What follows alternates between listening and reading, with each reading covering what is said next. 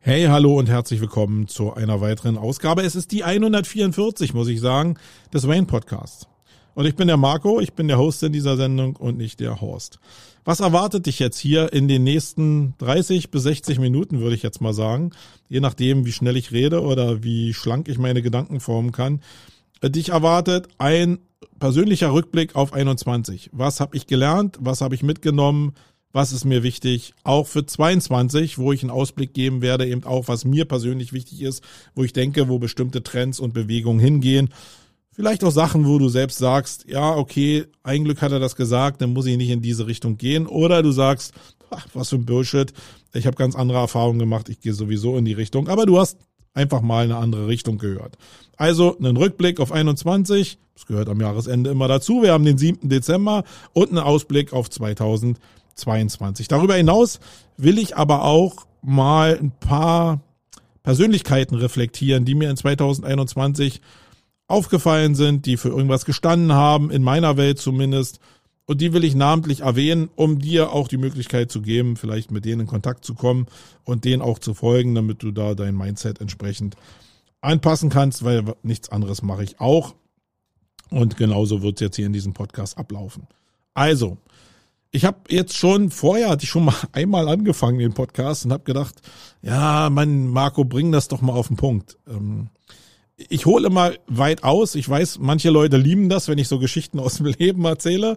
Äh, manche Leute sitzen aber auch da und denken, ja, ist ja gut, ich will jetzt nichts von deinem Leben hören, sag mir einfach, wie ich erfolgreich werde. Ja, da ist der Podcast jetzt vielleicht für dich ein beschissenes Format, weil ich, weil ich halt so bin, wie ich bin. Ähm, aber ich probiere es mal ein bisschen zu reduzieren. Also, was waren meine Learnings in 2021? Das erste Learning ist, 2021 war für mich ein entspanntes Jahr. Warum? Weil 2000, äh, also 21 war für mich ein entspanntes Jahr, weil 2020 ein mega beschissenes Jahr war. Also wenn du von ganz unten kommst, dann ist ja jeder Sprung nach oben wieder eine totale Entspannung. Und wo ich letztes Jahr ja schon massiv auch bisschen um meine Existenz gefürchtet habe, nicht als Mensch, sondern äh, meines Unternehmens gefürchtet habe, bin ich in diesem Jahr schon das ganze Jahr eigentlich mega entspannt, weil ich glaube, dass wir einen guten Mittelweg gefunden haben, um in der Pandemie bestehen zu können. Ja, da geht es jetzt nicht darum, super wachsen zu können, weil wir sitzen auf Events zu 70 Prozent äh, und das ist nicht so leicht. Aber wir haben einen guten Weg gefunden, um diese Durststrecke, die jetzt nun mal durch die Pandemie stattfindet, einfach gut zu überstehen. Und ihr glaubt gar nicht, wie geil das ist, wenn du diese Entspannung wieder hast. Ähm, das heißt, ich kann dir als erste Empfehlung in diesem Rückblick nur sagen, probier deine Baustellen so zu lösen. Und das ist jetzt einfach gesagt, ja, das, das ist schwierig, aber es lohnt sich einfach, wenn du deine Baustellen so schließen kannst, bei allem Trouble und bei allem Beef, der vorher da stattfindet, ähm, wenn du deine Baustellen löst. Schieb es nicht vor dir her. Es überholt dich sowieso irgendwann. Sondern wenn du keine Wirtschaftlichkeit hast mit dem Personalstamm, den du jetzt zum Beispiel hast, dann musst du eine Entscheidung treffen. Ähm, und so hart wie das ist, treff die Entscheidung, weil nur dann kommst du wieder auf den grünen Pfad. Oder du holst mehr Aufträge. Ähm, das kann auch passieren, aber das ist in der Phase jetzt, glaube ich, gerade nicht so leicht das, was ich so wahrnehme, muss ich leider sagen, dass da eine Menge Leute sich völlig in die Tasche lügen und nach außen ein Bild suggestieren, was gar nicht da ist. Es sieht immer noch so aus, als ob gerade online das immer noch boomt, auch und Corona, das ist auch so. Aber wo boomt's denn? Mit Produkten, wo man gar nicht hinterherkommt, wo die Leute, die Produkte anbieten, äh, gar keine Produkte im Endeffekt her. Also entweder man kommt mit den Bestellungen nicht hinterher oder man kommt mit dem Erhalt der Produkte nicht hinterher. Äh, und die Leute sind teilweise so überfordert, dass die sich mit Online-Marketing-Themen überhaupt gar nicht auseinandersetzen. Gerade in den Geschäftsmodellen, die vorher eben auch schon in Online funktioniert haben. Deswegen, so insgesamt, wenn man mal so reinhört, glaube ich, ist da eine Menge Schönfarberei mit bei. Was auch vielleicht dazugehört. Vielleicht ist das, was ich hier so immer in diesem Podcast mache, einfach auch gar nicht angesagt. Nach außen musst du immer den starken Macker-Meme, damit du eben Vertrauen und Zuverlässigkeit darstellst. Ähm, ich sag halt öfter mal, wie es wirklich ist, weil ich glaube, dass das bei jedem, auch meiner Kunden, genau nach demselben Raster abläuft. Und die Kunden, die ich habe, die lieben diese Ehrlichkeit, den Umgang, diesen ehrlichen Umgang mit diesem menschlichen Faktor. Und das werde ich auch so beibehalten. Ähm, ja, da sind wir auch schon beim Thema SEO. Also das erste, was ich gelernt habe, löst deine Baustellen. Das zweite, was ich gelernt habe, ist, ich bin immer mehr davon überzeugt, dass SEO sich völlig verändert. Also wirklich massiv auch verändert. Und das muss jetzt gar keinen Einfluss für dich haben. Also ich habe nicht gesagt, SEO ist tot. Es verändert sich nur massiv. Und wenn ich jetzt diesen Dreiklang nehme und äh, wenn du hier öfter mal zuhörst, dann wirst du diesen Dreiklang kennen. Wenn nicht, hörst du ihn jetzt das erste Mal. Es gibt in dem Bereich gerade SEO, Online-Marketing, die Welt der Freelancer, die Welt, also die ist nochmal geteilt zwischen Leute, die im Bereich Personal Branding einen guten Namen haben und normalen Freelancern, die kein Standing haben. Äh, und die Bereiche werden weiterhin boomen. Also es gibt einen riesen Markt am Mittelstand, die irgendwie Produkte oder Dienstleistungen im Bereich Online-Marketing haben müssen, haben, unbedingt brauchen. Die Frage ist nur, was verdienst du da dran? Ähm, wenn so vorher der Tagessatz so zwischen 100 und 200 Leu äh, Euro bei entsprechendem Branding war, dann glaube ich, wird dieser Tagessatz ja für die guten Leute immer noch bleiben, vielleicht sich sogar erhöhen für die richtig guten Leute, die auch Kontakte zu den äh, Unternehmen haben, die wirklich mit massiv auf einer Online-Marketing-Krücke äh, auch stehen. Da, die werden immer noch gutes Geld verdienen, also äh, Stichwort Verlage, Medienhäuser, äh, Produkte mit hoher Marge, mit hohem Verkauf, hohen Vertrieb in, in Online. Äh, da wird's immer, immer Bedarf geben. Die Plätze sind nur meistens schon besetzt, muss man ehrlicherweise sagen. Also die SEOs, die ich da kenne, die im Freelancing-Bereich als Berater unterwegs sind, äh, die sind in den Firmen drin. Da ist es schwer, erstmal als Freelancer da reinzukommen und das Know-how einfach auch sich anzueignen, weil wenn du jahrelang mit so einem äh, Panzer zusammenarbeitest, der wirklich einen starken Online-Vertrieb hat und eine starke Abhängigkeit auch von Online hat, auch von SEO hat, äh, dann sind da Verbindungen entstanden, die kappst du nicht so einfach. Das heißt, wenn die Plätze schon besetzt sind, gibt's noch den Bereich der Freelancer, die nicht so viel Ahnung haben, die nicht so viel äh, Empathie haben, vielleicht um sich an die Firmen ranzurobben, die aber ein standardisiertes Angebot für den Markt des Mittelstandes äh, hergeben. Und ja, den wird's immer geben. Der Mittelstand ist riesengroß, aber das Heer an SEOs, die das im Endeffekt als Freelancer beackern, ist auch riesengroß. Und deswegen glaube ich, dass das irgendwann, oder sieht man auch jetzt schon, zu, äh, zum Preisverfall äh, führen wird. Und wir werden dann irgendwann, und das sieht man auch jetzt schon, dass man eigentlich so in Preismodellen ist oder die immer häufiger sieht, die jetzt so im Jahr 2005 schon mal eine Rolle gespielt haben, wo wir immer gesagt haben, so kann es nicht gehen.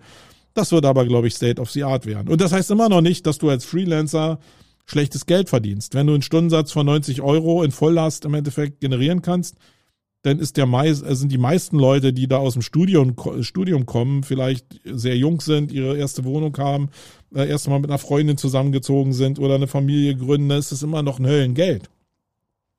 Und wenn man jung ist, rafft man ja noch nicht so richtig, dass diese Vollabhängigkeit von seiner Geschäftsfähigkeit halt auch ein Risiko ist. Aber so what, habe ich damals auch nicht gesehen. Du hast halt ein Heidengeld und das ist schon sehr cool. Also für dich wird sich das ja nicht so anfühlen, als ob der Markt nicht funktioniert. Und deswegen wird dieser Bereich auch dauerhaft, dauerhaft weiter funktionieren. Ähm, die zweite, der zweite Bereich ist aber die Agenturlandschaft.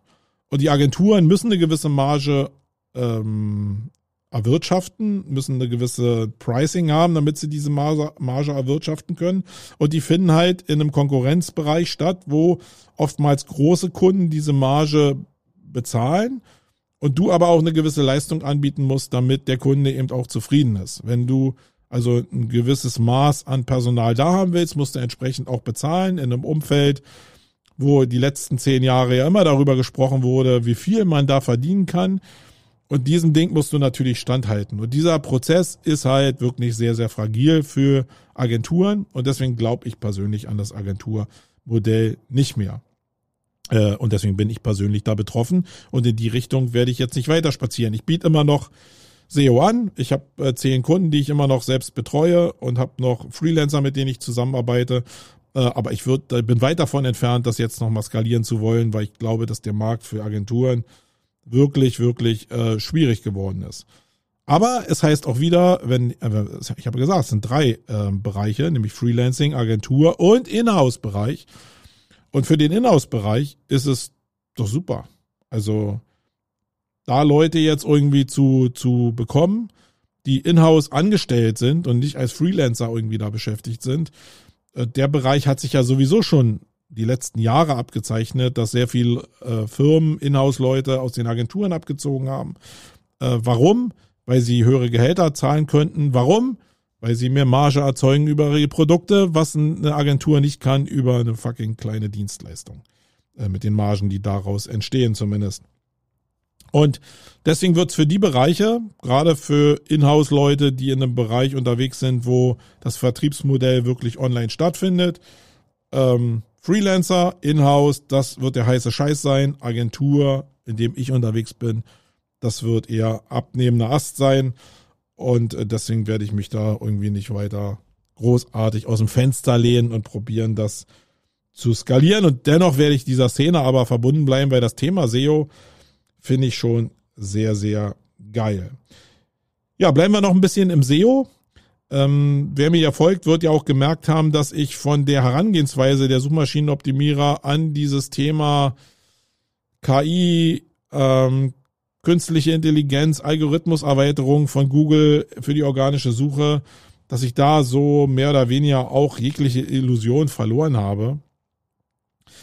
Das, was also viele SEOs da machen da draußen, nämlich sich mit ja diesen ganzen KI-Erweiterungen und äh, der semantischen Erkennbarkeit und äh, der Erkennbarkeit von Entitäten zu beschäftigen, das ist alles, äh, ich glaube, das ist alles eine Totgeburt.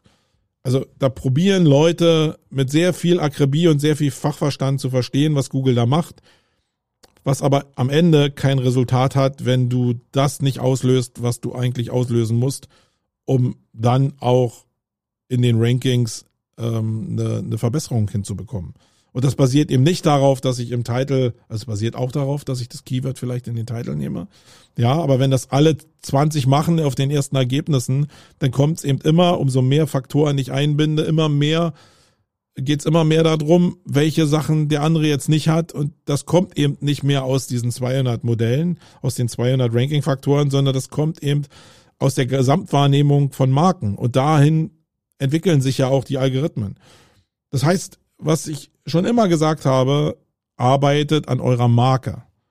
Ja, und arbeitet nicht so sehr an den Rankings, sondern probiert an der Marke zu arbeiten, weil wenn ihr eine Markenwahrnehmung habt und dann noch die Basics irgendwie könnt, dann habt ihr den Vorteil, um in Zukunft auch noch gute organische Rankings zu bekommen. Aber jetzt dieser, dieser diesem Verständnis hinterher zu laufen, dass man äh, verstehen will, wie jetzt der Algorithmus eine, einen perfekten Text erkennt oder eine Zusammensetzung von Text, Bild und Video erkennt oder von Gamification. Das ist völlig müßig.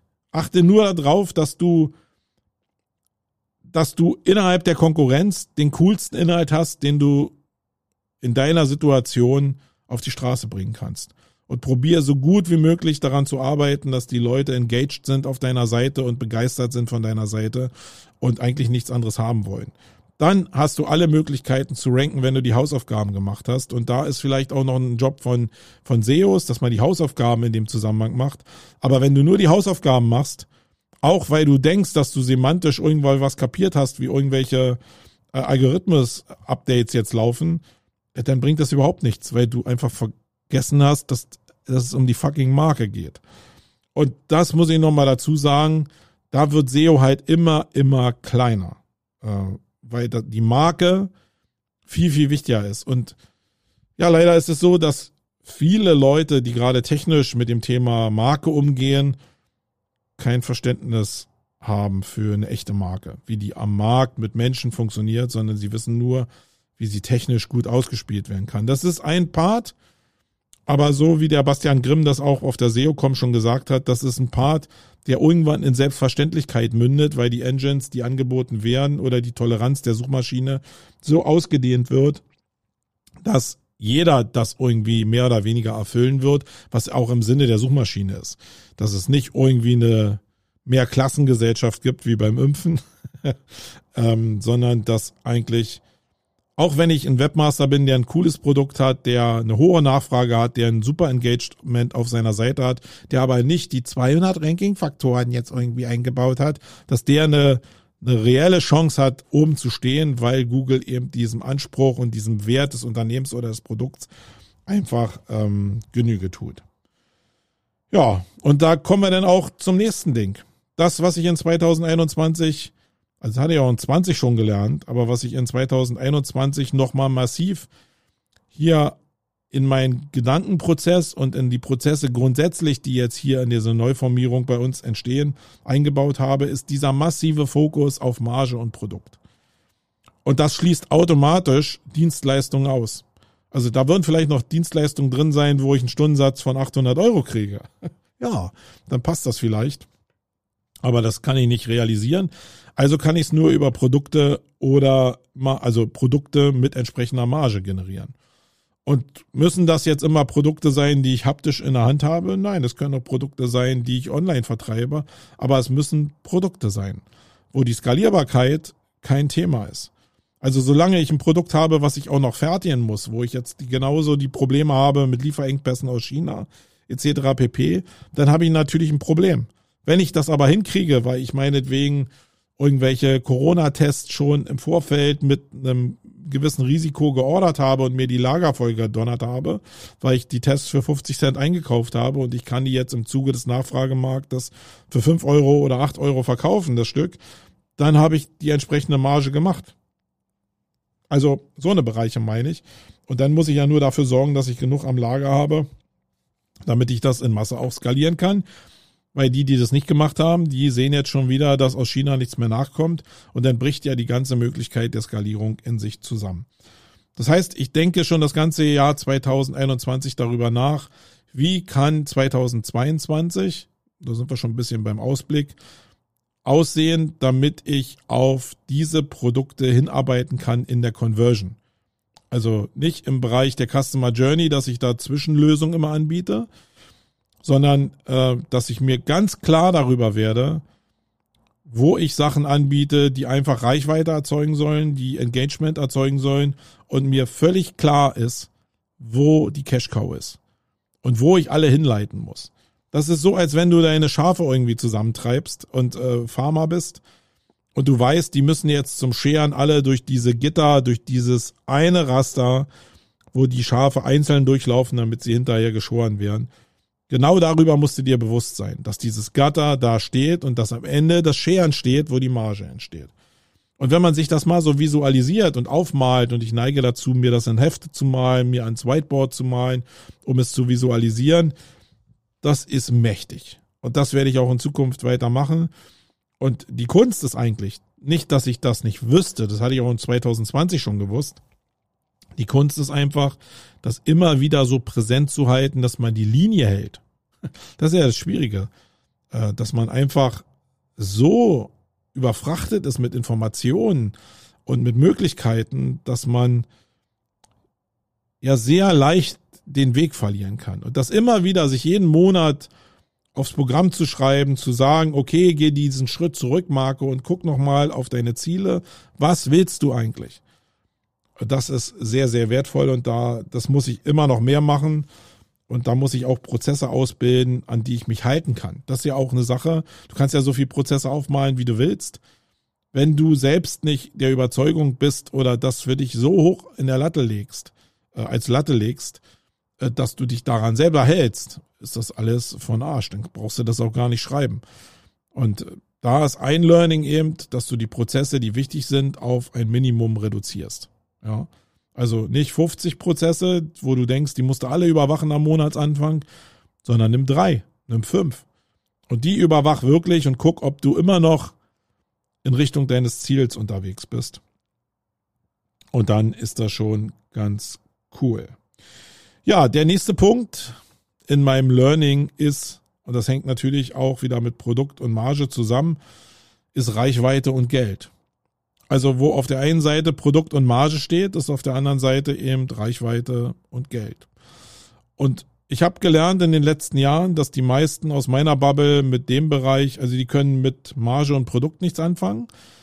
Das ist, äh, sehe ich immer wieder, wenn ich einfach über Sur rede, wie viele Leute sich echauffieren darüber, die nicht verstanden haben, dass es genau um den Bereich geht, ja, äh, da Marge und Produkte zu generieren und immer noch auf äh, die B-Brüder schimpfen und nicht raffen, was die da eigentlich machen. Das ist ein Problem. Und genauso ist es ein Problem, dass man das im Zusammenhang mit Geld und Reichweite nicht versteht. Und jetzt denkst du vielleicht, ja, Reichweite, ich habe doch Reichweite, weil ich organisches Ranking habe. Nee, Reichweite ist nicht organisches Ranking. Guck dir einfach mal die Höhle der Löwen an und dann siehst du, wo der Unterschied ist. Da kommen Leute rein, die haben irgendwie ein cooles Produkt, da gibt's auch einen Markt für, die haben dann organische Rankings bekommen, haben ein bisschen Google Ads gemacht, ein bisschen Facebook-Werbung gemacht und haben dann ein paar tausend Stück Zahlen verkauft und denken, sie haben jetzt Reichweite. Und die, die gut sind, die haben, äh, die sind gar nicht bei der Höhle der Löwen, die, die gut sind, äh, die raffen, dass das nicht die Reichweite ist, die, die sie eigentlich haben könnten. Und dann gehen die in die Höhle der Löwen und wenn das Produkt gefällt, und der zum Beispiel so ein Ralf Dümmel ähm, anbeißt und dich in einer, einer Million Offline-Filialen irgendwie listet, dann hast du plötzlich Reichweite. Dann merkst du plötzlich, was dein Produkt wirklich an Nachfrage erzeugen kann. Und das sind so Mind-Opener. Ja, also Mind-Opener, die ich persönlich zweimal in meinem Leben hatte, wo ich gespürt habe, was eigentlich Reichweite in Wirklichkeit bedeutet.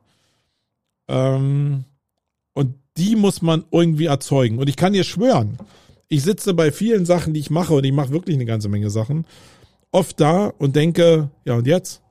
Wo kriege ich jetzt die Reichweite her, damit die Leute auch merken, was da draußen passiert. Und dann hänge ich irgendwie so da und denke wieder über PPC nach, über Google Ads nach, denke über eine Podcast nach, über Content-Formate, über organisches Ranking und weiß eigentlich, dass das überhaupt nicht die Lösung ist. Die Lösung wäre eigentlich, Fernsehwerbung, Influencer-Marketing, eine Marketingkampagne mit viel Geld. Und da sind wir beim nächsten Thema. Ich hatte ja gesagt, Reichweite und Geld. Und mit dem einen können Menschen wie ich teilweise schon nicht umgehen, äh, mit der Reichweite, also mit echter Reichweite, nicht einfach so ein bisschen organische Reichweite. Äh, und da fasse ich mir schon an die Nase und bin da selbstkritisch. Und selbstkritisch bin ich auch im Umgang mit Geld ich glaube, dass ich in den letzten 20 Jahren schon in dem Umgang eine ganze Menge gelernt habe und denke immer noch, dass ich da immer noch weit vom Ideal entfernt bin, weil ich immer noch einen Größenbezug zu Geld habe, der noch meiner Prägung entspricht. Also ich war 27 Jahre Polizeibeamter und habe eine sehr bürgerliche Prägung. Ich habe nie gelernt, irgendwie mit Investoren umzugehen, nie gelernt, mit Krediten umzugehen, die für ein gewisses Invest gedacht sind, sondern mein, mein gelerntes Verhalten mit Geld ist halt, ey, man macht keine Schulden und man soll nur das ausgeben, was man hat. Genau. Und das ist eine sehr konservative Herangehensweise, die nichts mit dem zu tun hat, um Reichweite zu erzeugen. Ja, oder ein Verständnis dafür zu haben, wie im Kapitalsystem Geld funktioniert. Und das funktioniert halt immer mit drei, vier, fünf Nullen mehr aus völligem Selbstverständnis von den Menschen, die da arbeiten, weil sie wissen, dass sie diese Reichweite kriegen dadurch. Und das ist eine Sache, die muss ich mir mühsam antrainieren, im Verständnis antrainieren. Und die muss ich mir mühsam antrainieren im Networking, weil ich Leute kennenlernen muss, die dieses Verständnis von Geld und Reichweite haben, um überhaupt den nächsten Step machen zu können weil sonst werde ich mich ja eingraben vor Angst, weil der Betrag mir zu groß ist oder weil die Reichweite mir zu groß ist und die Resonanz, die daraus entstehen könnte, auch zu groß und zu bitter vielleicht ist. Und das sind alles Sachen, die sind nicht super förderlich, um jetzt wirklich unternehmerisch erfolgreich zu sein. Ja, also der Umgang mit der Größe, Reichweite und Geld das ist eine Sache, die mich in 2021 massiv beschäftigt hat, die mich aber auch noch in 22, 23 und vielleicht mein ganzes Leben begleiten wird. Ich hoffe, du weißt, was ich damit meine. Und der vierte Part, den ich mir hier für 2021 als Learning rausgeschrieben habe, ist, dass ich mir viel mehr realisiert habe und auch realisieren muss, welche Werte im Marketing erzeugt werden, welche Werte im Vertrieb erzeugt werden und welche Werte im Networking und im, äh, im One-to-One erzeugt werden. Und da ist mein Learning ganz klar in 2021. Die meisten Werte werden im Vertrieb und im One-to-One -One und im Networking erzeugt. Und dann kommt mit ganz großem Abstand erstmal Marketing. Und woran liegt das? Das liegt daran, dass entgegen der weitläufigen Meinung und das, was viele Leute da draußen erzählen, was ich für Quatsch halte, die Conversion im Marketing mega, mega schlecht ist. Wirklich schlecht ist und immer mehr ausbrennt, genauso wie Bannerwerbung irgendwann ausgebrannt ist, ist, gibt es ein Ausbrennen von Marketingmaßnahmen, wenn sie nicht in der Nische stattfinden und einen sehr hohen Nachfragemarkt haben, ist es halt, zurzeit sind wir da total im Ausbrennen. Und wenn wir im Ausbrennen sind und ich einfach nicht mehr die Reichweite und die Resonanz in Form von Leads und Sales bekomme in dem Bereich, dann muss ich mir überlegen, wo kriege ich die Leads und Sales denn aus anderen Bereichen her. Und erstmal muss ich vielleicht nochmal darauf eingehen, warum jetzt Marketing so, so verbrennt. Ähm, ich glaube, dass das eine Mehr ist, zu wirklich zu verstehen, wo man mit einer Aktion, die man macht, innerhalb der Customer Journey wirklich stattfindet. Die wenigsten Aktionen und Kampagnen, die ich kenne, haben wirklich das geschafft, direkt Leads oder Sales zu erzeugen. Sondern die meisten schießen auf die Customer Journey. Man, man landet irgendwo, man denkt erklären zu können, wo man da gelandet ist innerhalb der Customer Journey. Und wenn man das dann macht, dann sieht man sehr, sehr oft, dass man noch sehr, sehr weit vom Ziel entfernt ist und dass der Weg noch, noch beschritten werden muss. Und obwohl man das sieht, hat man gar keine Lösung dafür, wie dieser Weg danach aussieht, um dann ans Ziel zu kommen. Und weil das eben so komplex ist und man noch nicht mal weiß, in der Regel, wo man eigentlich hingeschossen hat, weil das ist ja schon eine Annahme, die schon hochgegriffen ist, vergisst man den anderen Weg, weil natürlich auch rechts und links noch so viele neue Aufgaben auf einen warten. Und dann hat man einmal geschossen und dann sitzt da diese Kampagne in der Customer Journey und verpufft. Und das führt eben zu sehr viel fehlenden Leads und zu sehr viel fehlenden Sales. Und wo ist das besser? Das ist besser, wenn du zwar schießt, aber die Kontakte, die du aus dem Schuss gleich nimmst, um dann die Abkürzung zu nehmen. Nicht im Punkto von, hey, ich bin jetzt ganz vorne in der Customer Journey und ich muss jetzt aber noch diesen ganzen Weg laufen, um dann zum Sale zu kommen. Nein, indem ich irgendwie diesen Kontakt habe, die Leute habe, die ausgefiltert worden sind, weil sie ein Basisinteresse an einem Produkt oder an einer Dienstleistung oder an einem Angebot haben. Und dann direkt mit Vertrieb auf diese Leute raufgehe. Und nicht die jetzt irgendwie noch beglücke im Netz, sondern ich muss die, die ich habe, weil die so wertvoll sind, gleich frontal angreifen. Und dann sind wir im Bereich Cold Calls zum Beispiel drin. Und da ist ja nicht Cold Call einfach grundsätzlich schwierig. Äh, was es, ist, es wird ja so verkauft, immer wenn Leute Cold Call sagen, denkt man, oh, das ist ja das Schlimmste von der Welt. Äh, erstmal geht es darum, dass ich die richtigen Leute im Vertrieb haben muss, die diese Cold Calls machen.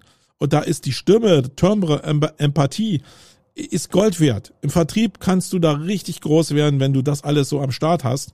Und du kannst auch richtig über äh, Sales erfolgreich werden, auch monetär, wenn du das alles umsetzen kannst und direkt in den Kopf von dem Kunden oder in das Herz von dem Kunden reinstößt ja, weil er einmal irgendwie Interesse bekundet hat.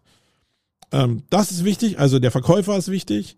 Dann ist wichtig, dass es wirklich ein, ein Interesse gab und dass ich so eng wie möglich an das Interesse der Einzelperson rankomme.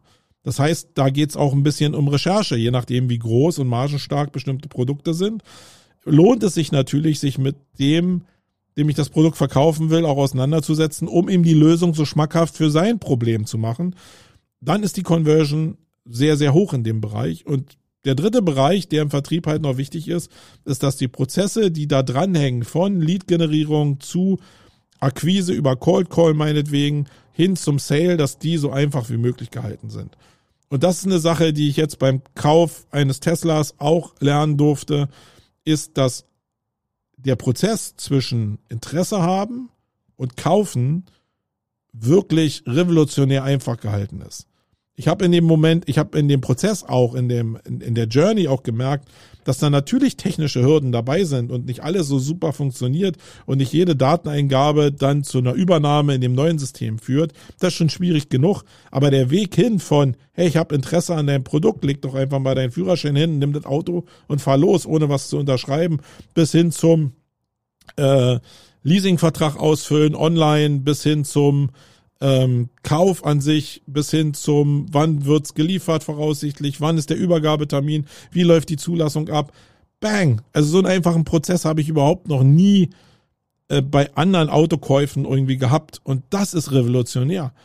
Einfach da anzudocken über eine, eine, eine äh, über eine Marketingaktion, nicht zu wissen, wo man eigentlich in der Customer Journey ist, aber eine Reaktion zu erzeugen und mit der Reaktion ihn dann nicht seinem Schicksal zu überlassen, sondern direkt mit dem Vertrieb reinzugeben, mit einem intelligenten Vertrieb, um dann in Verbindung mit dem System den, den Abschluss so leicht wie möglich zu machen. Das ist cool.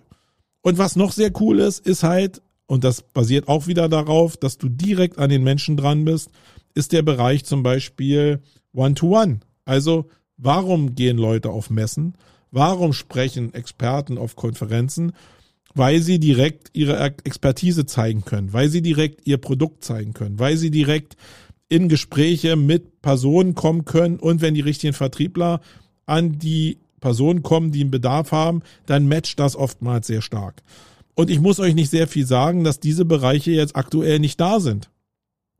Äh, und wenn ich denn was für 2022 daraus ableite, ist, dass das ein Riesenproblem ist. Und durch die Blume sagen mir das ja auch viele Leute. Nach außen würden sie es aber nicht sagen, weil nach außen du als Unternehmen immer das, die Verpflichtung hast, so das darzustellen, als ob alles super wäre. Aber ein Scheiß ist super.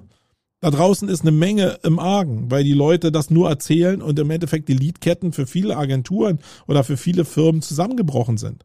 Was waren denn vorher die Konferenzen? Natürlich waren das Leadmagneten. Da haben sich Leute als Experten vorne hingestellt, haben darüber über irgendein Thema philosophiert und hinterher sind Leute an die Leute rangegangen, äh, an die Referenten rangegangen und haben gefragt, äh, ja, ob man nicht irgendwie was auch gemeinsam machen kann für ihr Projekt.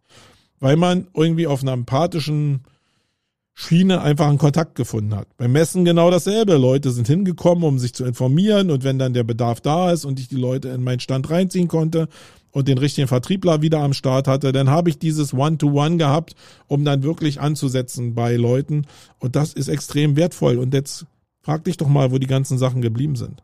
Das kann doch gar nicht funktionieren, dass online das jetzt und damit ist Online-Marketing gemeint, dass das das kompensiert in der, auch noch in dem Bereich, wo das Angebot, weil alle das Problem haben, jetzt so massiv gestiegen ist.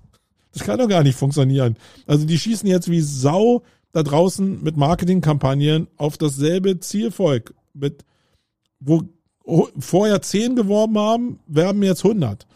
Auf dieselbe Umsatzmenge. Und das kann doch nicht funktionieren. Oder das kann für die funktionieren, die jetzt in dem Markt wachsen wollen äh, und jetzt den, den Leuten, die jetzt das Problem haben, durch kleine gezielte Angebote ihre Kunden wegnehmen. Da kann das vielleicht funktionieren, wenn ich jetzt mal darüber nachdenke. Also, äh, ich weiß nicht, ob du mir jetzt folgen konntest. Der Kern dieser Aussage ist, kümmere dich verdammt nochmal mehr um Vertrieb und kümmere dich mehr um dieses One-to-One. -One. Und bereite jetzt schon dein Business darauf vor, wenn diese beiden Sachen jetzt noch nicht, also Vertrieb kannst du dich jetzt schon drum kümmern, äh, weil das aufzubauen ist Gold wert, äh, weil da gibt's auch wenig Personal, was geeignet ist und auch die Prozesse sind nicht ganz leicht anzulegen, ähm, damit du vorbereitet bist, wenn es denn wieder losgeht. Ja, also kümmere dich darum und kümmere dich um deine 1 zu 1 Situation. Kümmere dich darum, Menschen kennenzulernen, die verstanden haben, was du anbietest, um assoziieren zu können, ob ihnen das in ihrem Zusammenhang irgendwas bringt. Also immer, wenn ich mit Leuten zusammengekommen bin und erzählt habe, welche Werte ich stifte über Suchmaschinenoptimierung, hatte ich immer schon mehr äh, einen Fuß ähm, in der Tür, als wenn ich irgendwie nur eine Werbeanzeige geschaltet habe, die relativ unverbindlich ist. Und davon muss ich viel mehr Situation erzeugen, weil die Investitionssummen, um die es da geht, zwischen 2.000 und 5.000 Euro meinetwegen für SEO, das sind ja für viele Unternehmen wirklich Investitionen, die relativ hoch sind. Das sind bei 5000 Euro 60.000 Euro im Jahr. Das ist für manche Firmen Peanuts, aber in den meisten Buchhaltungen schlagen diese Firmen Gelder schon auf. Und äh, die meisten Leute, gerade im KMU-Bereich, sind eher konservativ unterwegs und für dieses 50.000 Euro eine Menge Geld, weil die sonst immer nur über Selbstläuferprodukte gearbeitet haben. Und da musst du dich schon ganz schön strecken und das kriegst du nur über die persönliche Ebene oder viel, viel besser über die persönliche Ebene hin, als über den Vertrieb, über die Masse, wo du halt mit wirklichen Leadketten arbeiten muss, die dann irgendwann konvertieren, die man sich in der Regel aber schön redet. So. Das sind meine Hauptlearnings aus 2021. Ja, nochmal zusammengefasst. Entspannung ist wichtig. Wirklich seine Hausaufgaben, seine Baustellen zu schließen ist wichtig. Ähm, dann SEO zu bewerten. Ich weiß nicht, wo du da stehst in dem Bereich. Äh, bist du Freelancer? Bist du Agentur? Auch beschäftigt in Agentur? Dann zählt das für dich ja auch meine Prognose. Oder bist du in-house? Äh, zieh einfach deine Schlüsse da draus. Oder denk auch völlig anders. Dann Marge und Produkt. Guck dir einfach an, was du anbietest. Wenn du Unternehmer bist und nur Dienstleistungen anbietest, glaube ich, solltest du mal darüber nachdenken, was du vielleicht in Zukunft machen könntest. Dann Reichweite und Geld. Denk einfach drüber nach, was Reichweite ist und wie dein persönlicher Umgang mit Geld ist und vergleich den mal mit dem großen Kapitalfluss da draußen. Und Vertrieb, Network versus Marketing. Mach dir darüber einfach mal Gedanken, welchen, ja, welchen Wert Marketing in deiner Wertschöpfungskette einfach hat im Vergleich zu Vertrieb oder Networking, wo du vielleicht deine, deine Wohlfühlzone verlassen musst, wo sich da aber, was sich auf jeden Fall lohnt, weil das, weil du in den Golfstrom reinkommst. So, ähm, kommen wir mal zu den Persönlichkeiten, bevor wir dann in den Ausblick auf 2022 gehen. Ähm, das ist natürlich sehr subjektiv, muss ich sagen. Das sind Leute, die in meiner Bubble stattfinden, die in meinem Wahrnehmungsraster stattfinden. Und äh, die will ich hier einfach nochmal namentlich erwähnen weil sie sich in 2021 für mich hervorgetan haben. Und anfangen will ich mit Markus Tandler und Alexander äh, Breitenbach, beide von Wright, äh, dem SEO-Tool. Und gerade den Markus Tandler kenne ich halt wirklich schon sehr, sehr lange. Der hat sogar ein eigenes äh, Mastermind-Bild hier in der Agentur bei mir zu hängen, weil er wirklich prägend ist für das, was die SEO-Szene ausgemacht hat. Und das, was ihn aber jetzt besonders macht, ist seine Präsenz in meiner Wahrnehmung. Und das ist eine Wahrnehmung, die ja über ein Format, nämlich die tägliche Dosis SEO, ähm, die äh, gestreamt wird, noch über über über wiederhole ich es noch dreimal über Clubhouse ich bin nicht auf den Namen gekommen, sorry, äh, über Clubhouse generiert hat. Also wirklich, ich glaube, zwei oder dreimal in der Woche senden die beiden Jungs aus dem Bereich SEO, tragen News zusammen, äh, diskutieren mit Leuten, haben Fachvorträge da drin. Immer mit, mit fachkundigem Publikum, so 50 Leute sind da immer so am Start. Das ist so ein bisschen wie Mittagsradio für SEO. Und ich finde das sehr, sehr cool, weil es einfach mir die Möglichkeit gibt, also ohne selbst viel zu lesen, die coolen Sachen in SEO einfach auch von ihm äh, zusammengetragen bekomme oder von den beiden äh, zusammengetragen bekomme. Und ich finde auch das Zusammenspiel sehr gut. Also Alexander ist eher jemand so, der jetzt nicht so bullish ist wie Markus, äh, aber er ergänzt das sehr gut. Er hat keine Scheu, irgendwie Markus mal ins Wort zu fallen. Ist ja auch der Chef von Markus jetzt mittlerweile. Ähm, ja, das kann ich dir einfach nur mal empfehlen. Markus Tandler, Alexander Breitenbach, tägliche Dosis SEO, wenn du dich mit dem Thema SEO auseinandersetzt. Und das ist natürlich verbunden damit mit Reichweite, ja, mit Senden, mit Reichweite, mit Zufriedenheit und das in Verbindung zu bringen mit dem Produkt, in dem Fall Right. Finde ich cool, werde ich mir eine Scheibe von abschneiden äh, und das in 22 auch ebenfalls anbieten. Der dritte in dem Bunde ist wieder ein SEO und das ist jemand, den ich als Sponsor schon die letzten Jahre immer auf dem Schirm hatte, äh, weil ähm, der Johann von Hösen, sei gegrüßt, mein Lieber, äh, von Wingman Hauptsponsor die letzten Jahre der SEO Campix war. Aber vorher hatte ich eigentlich immer mit dem Flo zu tun irgendwie. Wenn ich irgendjemand wahrgenommen habe, dann war es der Flo. Und in diesem Jahr ist der Johann wirklich irgendwie aufgetaucht. Er ist über Clubhouse und in Verbindung mit der täglichen Dosis SEO halt wirklich sehr, sehr präsent gewesen. Und ich habe sehr viel über ihn gelernt, wie er Sachen sieht, wie er technisch Sachen sieht, wie so sein Mindset ist, der Blick auf SEO, wie er mit dem Thema grundsätzlich in redaktionellen Inhalt oder Kontext ähm, sich damit beschäftigt, aus, mit der technischen Brille auch auf mit beschäftigt und wie man einen coolen Newsletter machen kann, wo man sehr viel Kraft reinsteckt, den man dann noch pusht über so ein Format. Also der Johann ist mir da sehr, sehr positiv aufgefallen in einer Art, die überhaupt nicht so ist wie meine Art, die aber mega ist. Also folgt ihm einfach mal. Äh, ich finde, das ist eine echte Bereicherung für die SEO-Welt. Äh, und folgt vor allen Dingen, abonniert mal den Newsletter von Wingman, weil der ist wirklich gut. Also vorher habe ich immer gedacht, Markus hat es immer so rausgehauen. Da habe ich gedacht, ja, ja, die schummeln sich da wieder ein bisschen Reichweite hin und her. Ähm, aber der der Newsletter ist wirklich, wirklich gut. Da arbeitet das ganze Team mit dran. Die Themen sind wirklich interessant aufbereitet, nicht nur so nachgeplappert, sondern wirklich reflektiert. Und da sieht man wirklich, was da für Mühe drin steckt. Und das ist nicht so sehr verbreitet, dass so eine Mühe in einem Newsletter steckt. So, die vierte Person, die ich in 2021 für mich so äh, auf dem Schirm hatte und wahrgenommen habe, ist den, der Markus Höfner. Den kenne ich privat natürlich auch schon ganz gut und viele Jahre. Und der hat sich für mich in 2021 hervorgetan, weil er einfach die, die Schlachtzahl an Content-Formaten, die er rausgehauen hat, wirklich nochmal in ein Maximum getrieben hat. Und allem voran waren natürlich die Buchpublikationen, die er ähm, rausgebracht hat, die mir gezeigt haben, hey, du kannst auch viel von dem Inhalt, äh, den du publizierst, auch in so ein Buch packen in einem Buch selbst produzieren lassen, dann über entsprechende Nummern auch bei Amazon listen zu lassen und dann darüber auch Umsatz zu generieren. Da sind wir wieder im Thema Produkt, ja. Also ihr seht, wenn ihr pfiffig seid, immer diese Verbindung. Also der Markus hat das geschafft, zumindest diesen Step hin zu diesem Produkt hinzubekommen. Und er hat halt eine unglaubliche Schlachtzahl in, in puncto Podcast hingelegt. Ähm, eine Schlachtzahl, wo ich schon selbst manchmal ein bisschen denke, wow, brennen da die Formate nicht gegenseitig so ein bisschen aus. Aber ich denke mal, dass die, dass die Klickzahlen und die Abrufzahlen in den Podcast ja zumindest ihn so befriedigen werden. Ob die steigen, weiß ich gar nicht, aber ihm scheinen sie so Befriedigung zu verschaffen, dass sich das am Ende auch in der Conversion hin zu der Agentur Blow Fusion lohnt. Und da ist es jetzt gar nicht so die Inhalte, das sind nicht die Inhalte des Podcasts, sondern es ist einfach die Art, wie er persönlich mit der Content-Produktion umgegangen ist und äh, welche Formate er da produziert und das ist alle Anerkennung wert, muss ich sagen.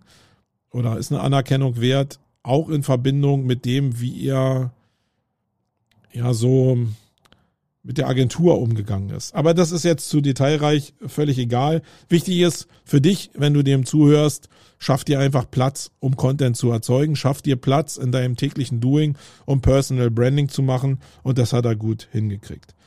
Dann die äh, Person Nummer 5 ist Julius Vandala. Ähm, den kenne ich auch schon viele Jahre, obwohl der eigentlich gar nicht aus dem Online-Marketing kommt, sondern klassischer politischer Campaigner ist. Ist es aber jemand, der mit der Online-Marketing-Bubble irgendwie ja, ein bisschen connected ist und ich kenne ihn schon seit vielen Jahren und äh, ich glaube, wir kommen ganz gut miteinander klar. Und der ist mir aufgefallen, weil es so einen Moment gab, wo er, ich glaube, das war sogar, nee, das war, Nee, das war 2021 wirklich, wo er mich einfach mal kontaktiert hatte und gefragt hat, Marco, wie soll ich denn mit dem Thema SEO umgehen? Ich will in diesem Jahr der Bundestagswahlen und der amerikanischen Wahlen angreifen im Marketing, will mich mehr zeigen und ist, spielt da SEO eine Rolle? Und ich habe ihm gesagt, nee, also probier, du bist eine One-Man-Show, probier deine Kraft auf das Format zu lenken, was die meiste Reichweite erzeugt. Und er hatte, ich wusste immer, dass er Kontakte hatte, auch zur Redaktion von Lanz etc. pp. Und dann einfach ja in diesem politischen Umfeld auch Kontakte hat zu anderen Redaktionen, die ihn zu Interviews einladen, NTV etc. pp. Und meine Empfehlung war ganz klar, nee, SEO brauchst du nicht spielen. Das macht überhaupt gar keinen Sinn für dich, sondern es ist viel mehr wert, dich die, bei den großen Sendern zu zeigen und ähm, vielleicht noch Kraft darin zu investieren, dass du bei Lanz ausgespielt wirst, da in die Talkshows reinkommst und er ist hier auf meiner Liste, weil er das genau gemacht hat. Er war im amerikanischen Wahlkampf, im Bundeswahlkampf, äh, paar Mal bei Lanz, was auch uns immer ganz gut getan hat, weil ähm, wir für seinen Namen ganz gut ranken und dann immer noch ein bisschen Traffic bekommen haben. Äh, das ist wieder Reichweite, aber keine conversion-starke Reichweite, sondern einfach nur Reichweite. Ähm, aber das hat gezeigt, dass diese Entscheidung zwischen Marketing, Vertrieb und Networking äh, und Reichweite und Geld, dass das genau der richtige Weg war. Weil für ihn war es mega erfolgreich, diesen Weg zu gehen. Und ein normaler Marketer, der irgendwie einen Vertriebshintergedanken hat, der hat gesagt, ja, natürlich müssen wir eine SEO-Kampagne für dich fahren. Aber ich glaube, das ist falsch.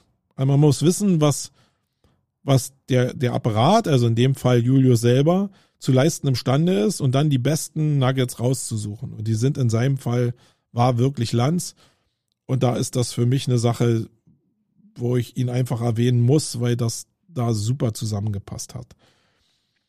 So, die nächste, die nächste Person, die ich hier erwähnen will, ist der Thomas Raffelsberger. Falls du das hier hören solltest, äh, herzliche Grüße.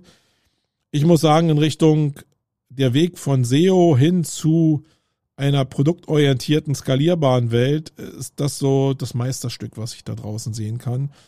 Und eine Sache, wo ich mich auch dran orientiere, Thomas, das ist wirklich sehr, sehr cool und das beschreibt wieder diesen Weg von Marge und Produkt sehr geil und äh, von Reichweite und von Geld auch sehr geil, weil wenn man ihm so ein bisschen folgt, dann sieht man auch, wie der Umgang mit Kapitalgebern ist, wie der Umgang mit Großkapital gewachsen ist. Das ist mega interessant. Und das ist eben alles andere, als wenn du so einen Dienstleistungsgedanken hast. Das ist wirklich sehr, sehr cool. Folgt dem Jungen, wenn ihr da irgendwie Interesse habt. Und vor allen Dingen, alle, die ich hier recherchiere, äh, alle, die ich hier anbiete, probiert Informationen zu recherchieren. Und wenn ihr noch Fragen habt dazu, weil ihr bestimmte Lücken nicht schließen könnt, dann fragt mich doch einfach, indem ihr euch einfach mit mich, mit, mit mich connectet, mit mir connectet. Und dann helfe ich euch da ein bisschen. Es ist super interessant. So, nächste Person, Bastian Grimm. Habe ich in der letzten Ausgabe schon besprochen. Das ist mega. Ich kenne Basti ja auch schon sehr, sehr lange und er hat wirklich in Richtung Skalierung von Agenturmodell wirklich, äh, ja, hier in Deutschland zumindest äh, mit Geschichte geschrieben, muss ich sagen. Äh, und ich fand's mega beeindruckend und klasse, wie er trotzdem den ganzen Markt von SEO reflektiert hat in seiner Keynote auf der SEO.com.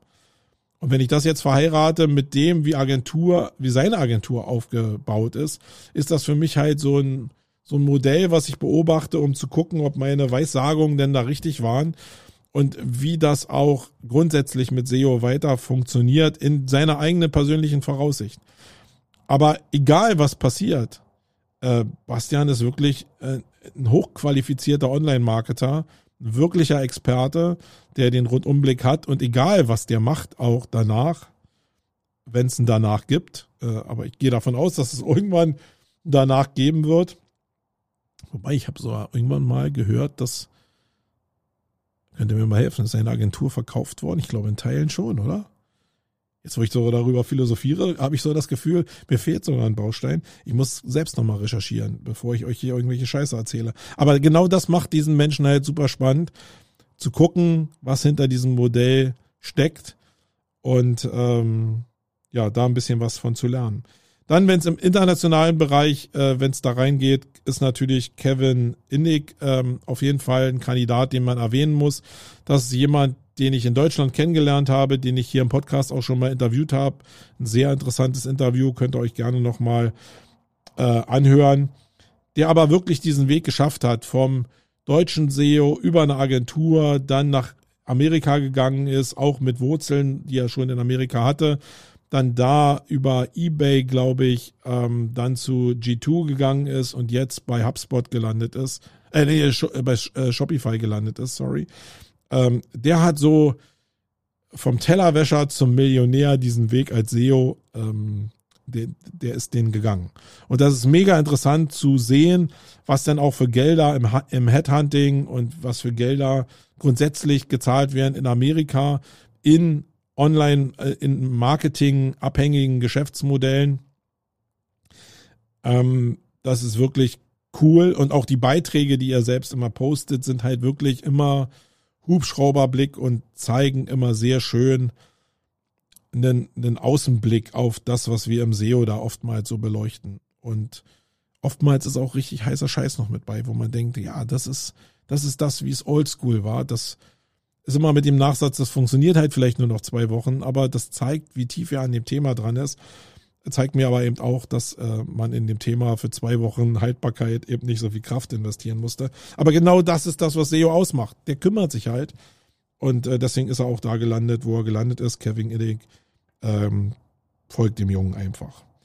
Dann jemand hier, den ich erwähnen möchte, der das vielleicht gar nicht erwartet, dass ich ihn so oft auf dem Schirm habe. Und das ist der ähm, Gerald Frankenel äh, Funkhanel, der im Bereich Gamification, Games und äh, Storytelling äh, stark unterwegs ist. Und ihr wisst ja, dass ich mich mit dem Bereich Gamification ziemlich auseinandersetze aktuell, weil ich glaube, dass da noch ein, ein riesen Chancenpotenzial drin hängt. Und damit ist, also er ist jemand, der den Bereich Games, er kommt ja aus der Gaming-Industrie, mit Gamification sehr gut verbindet, der für sich diesen Weg auch gesehen hat, genauso wie ich ihn sehe, für mich. Und der den aber war ja aus dem Lab, also die Leute, die hier so mittelaltermäßig durch den Dschungel, äh, nicht durch den Dschungel, durch den Wald laufen und rumschreien und irgendwelche Gefechte ausführen. Äh, aus dem Bereich kommt der und der den Arsch in der Hose hat, diese Welt von Vikings in die Welt des Online-Marketings auf die große Showbühne zu bringen. Und dazu muss man auch schon ein paar Cojones haben. Und das gehört eben auch dazu, zwischen, also zu Markenbildung, zu Personal Branding. Da bringt er eine Menge Sachen mit. Und der Junge ist richtig bullish in dem Thema. Der ist aber noch nicht so Marketing verseucht, so Online-Marketing und SEO verseucht wie viele andere da draußen. Und deswegen ist das jemand, dem man auf jeden Fall folgen sollte, wenn man so einen Hang zu Storytelling und Gamification haben sollte. So, und die letzte Person, die ich jetzt hier in meinen Jahresrückblick reinnehme, ist natürlich der gute Olaf Kopp, äh, den ich menschlich sehr schätze, aber der neben der menschlichen Note natürlich genau derjenige ist, der für Agenturwachstum steht, mit Aufgesang wirklich einen guten Speed hingelegt, in diesem Jahr an Heise äh, teilverkauft. Und das ist wirklich so ein, ein, Weg, den ich gerne beobachte, um einfach zu gucken, was in dem Markt passiert äh, und wo ich mir auch gerne angucke, was in der Zukunft passiert, wie da Reaktionsmuster ab, ablaufen.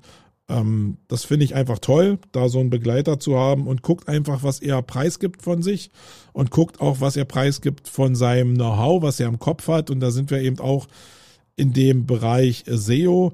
Er ist eigentlich so das Paradebeispiel dafür, wie Leute so sehr tief in der Materie drin sind, im SEO drin sind, Reichweite und Expertise darüber erzeugen, wo ich mir aber sage, okay, er beschäftigt sich mit Sachen, die auf ein Ziel hinlaufen, wo ich mich lieber, oh, das Mikro, wo ich mich, wo ich mich lieber mit dem Ziel beschäftigen will, als mit dem, wie man denn da hinkommt.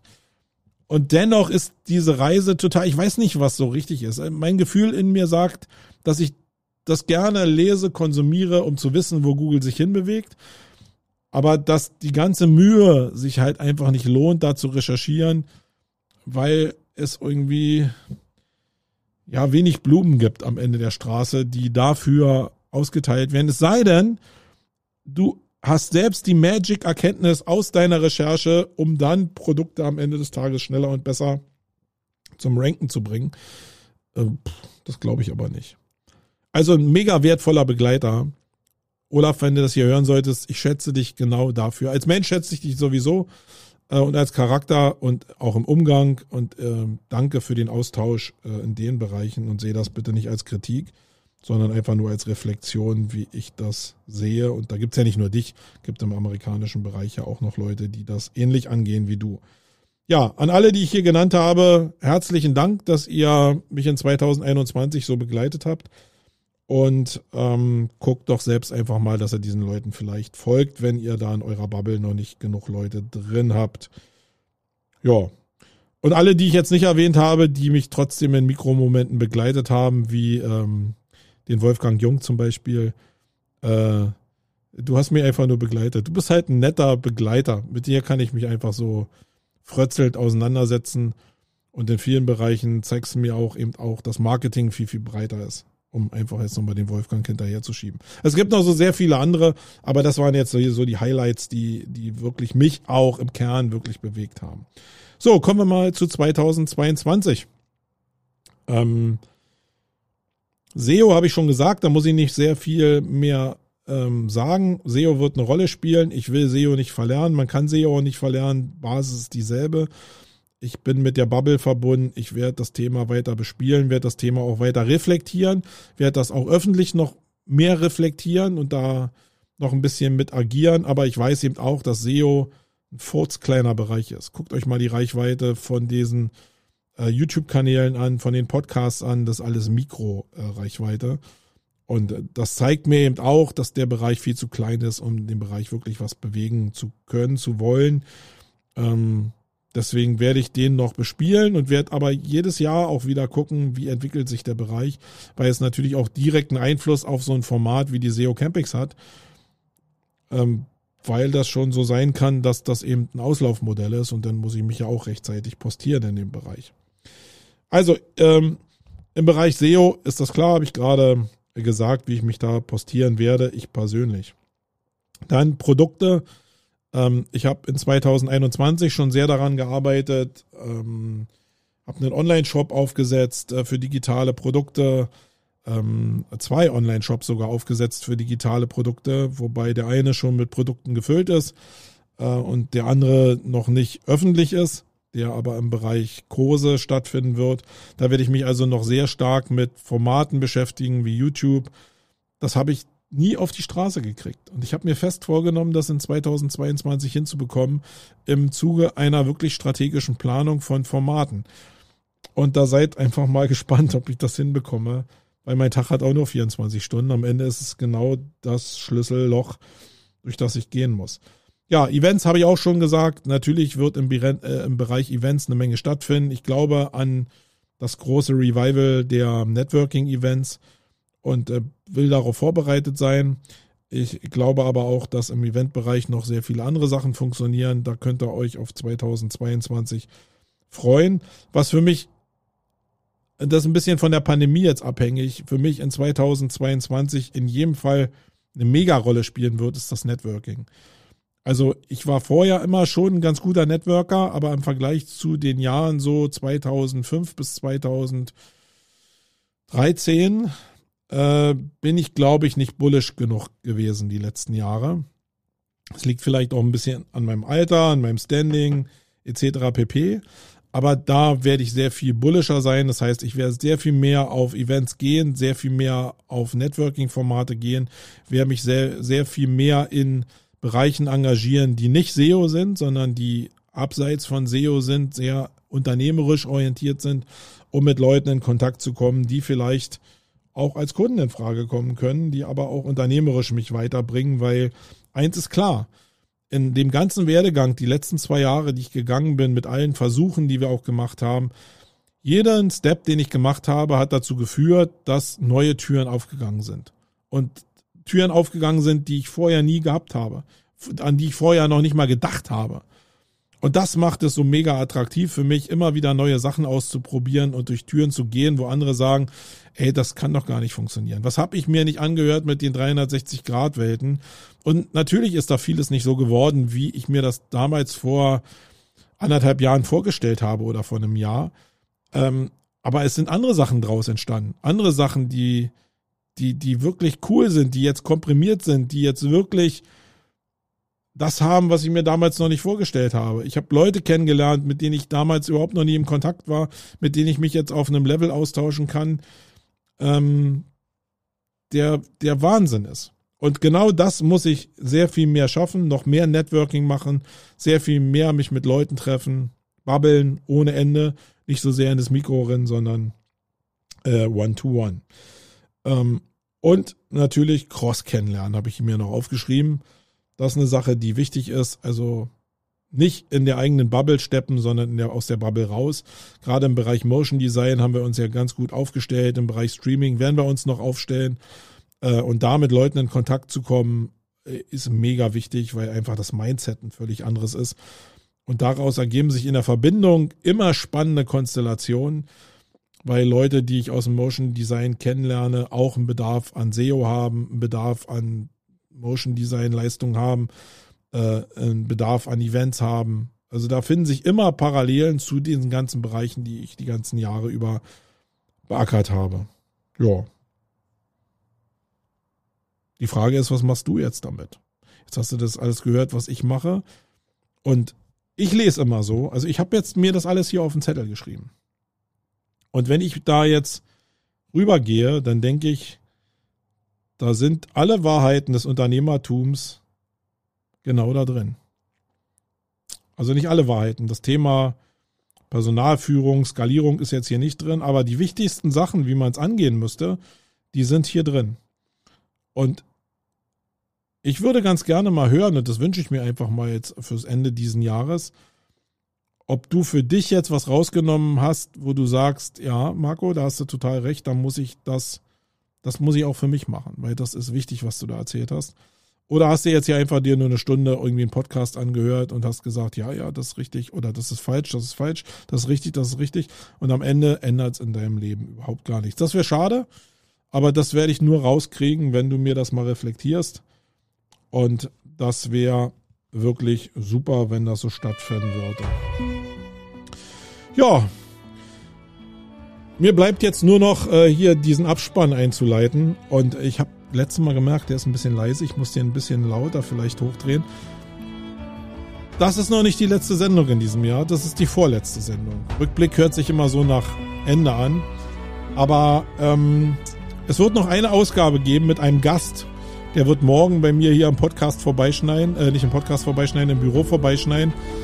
Und mit dem, dem werde ich Fragen stellen, die mich auch in 2021 massiv beschäftigt haben. So Fragen wie Unternehmertum, Mut, wo kriege ich Geld her, bleibe ich lieber alleine als Unternehmer, welche Risiken bestehen da drin, wenn ich mit anderen gründe, ist meine Idee wirklich die richtige oder rede ich mir da irgendwas schön? So eine Sachen werde ich alle mit ihm besprechen. Und dann wird es in der nächsten Woche eben die letzte Ausgabe geben von Wayne in diesem Jahr. Und ja, dann könnt ihr euch drauf freuen, was im nächsten Jahr passiert. Also, eine Ausgabe gibt es noch, die 145 ist es, glaube ich, denn. In diesem Sinne, ich bin raus, euer Marco. Tschüss.